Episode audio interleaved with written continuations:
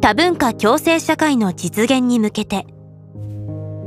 パットナムらの調査データは様々な人種の入り混じった多文化共生社会では全体としてソーシャルキャピタルが縮小し人々が互いに孤立するようになることも示している。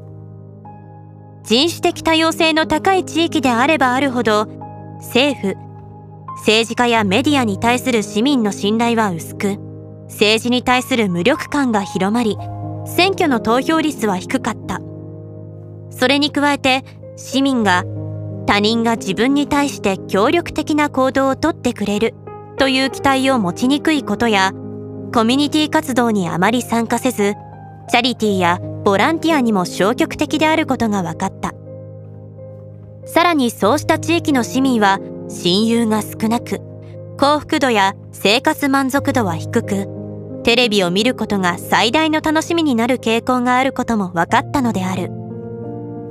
人々が孤立化しソーシャルキャピタルが不足するとそれが制約となって政治や経済や生活の質は低下する。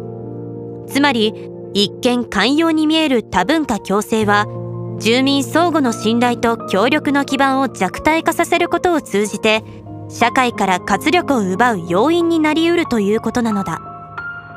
逆に言うと同質性の高い社会を生きる人々は閉鎖的であるように見えながら実は身内に対しても他者に対しても寛容であり豊かなソーシャルキャピタルを築いているために政治や経済システムの働きも円滑であるということである。パットナムはそれでも長期的には多様性がより寛容で創造性や活気にあふれる社会を作り出すと主張している。集団のアイデンティティというものは習慣的に構成されたものに過ぎず普遍ではない。